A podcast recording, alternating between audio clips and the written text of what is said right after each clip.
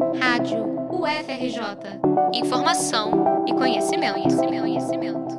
Esta segunda-feira, 11 de abril, foi marcada pela emoção para milhares de alunos da UFRJ que, pela primeira vez em dois anos, puderam pôr os pés na universidade e conhecer colegas e professores. Depois de cinco períodos de aulas remotas, as atividades voltaram a ser presenciais. Só na Escola de Comunicação, mais de 600 estudantes ainda não conheciam a faculdade.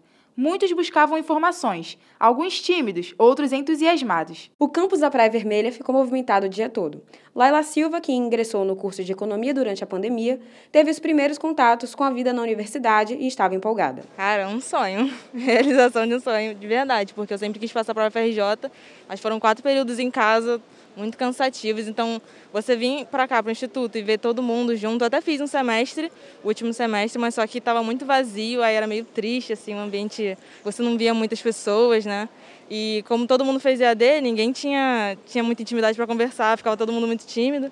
Mas agora a galera tá bem mais solta, bem mais legal. A empolgação contagiou também veteranos, como Francisco Procópio, do sexto período de jornalismo, que só teve um semestre de aulas presenciais. Eu fico extremamente emocionado porque o primeiro período que eu vivi aqui foi os quatro meses melhores da minha vida. Então, tá voltando aqui, sentir essa energia da UFRJ, ter esse privilégio de estudar numa das melhores universidades do país, é a melhor federal, e ainda conviver né, com tipo, pessoas maravilhosas. Eu passei um tempo da pandemia como monitor, então encontrar todo mundo presencialmente é uma sensação maravilhosa. Cada unidade acadêmica programou atividades de recepção aos calouros. Na Escola de Comunicação foi realizada uma série de eventos dentro do chamado E-Começo, incluindo apresentações e mesas de debates para todos os alunos que entraram nos cursos durante o período da pandemia. A fila do restaurante universitário virou um ponto de encontro dos estudantes, que tentavam se identificar por trás das máscaras depois de tanto tempo interagindo através de telas. A exigência do comprovante de vacinação fez com que os alunos se sentissem mais seguros, mas nem todo mundo usou máscaras, principalmente em ambientes abertos.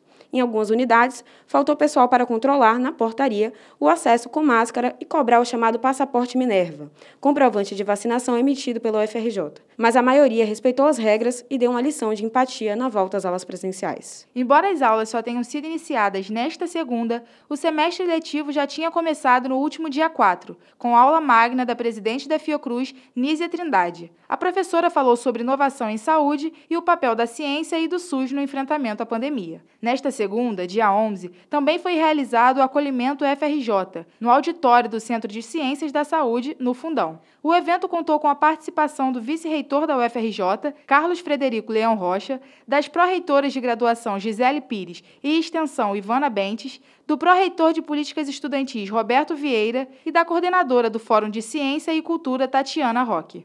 Diversas atividades de extensão também estão sendo retomadas de forma presencial. A Escola de Música vai oferecer três cursos voltados para a comunidade externa, um deles para crianças de 5 a 8 anos de idade. Já o Observatório do Valongo voltou a abrir as portas para visitas diurnas, que podem ser agendadas pelo e-mail melo.astro.ufrj.br. Repetindo, melo, com dois L's, arroba astro.ufrj.br. Nos próximos dias, outras ações extensionistas estão preparando atividades para marcar o retorno. A Rádio FRJ vai acompanhar e trazer todas as informações. Reportagem de Yasmin de Oliveira e Lara Machado para a Rádio FRJ.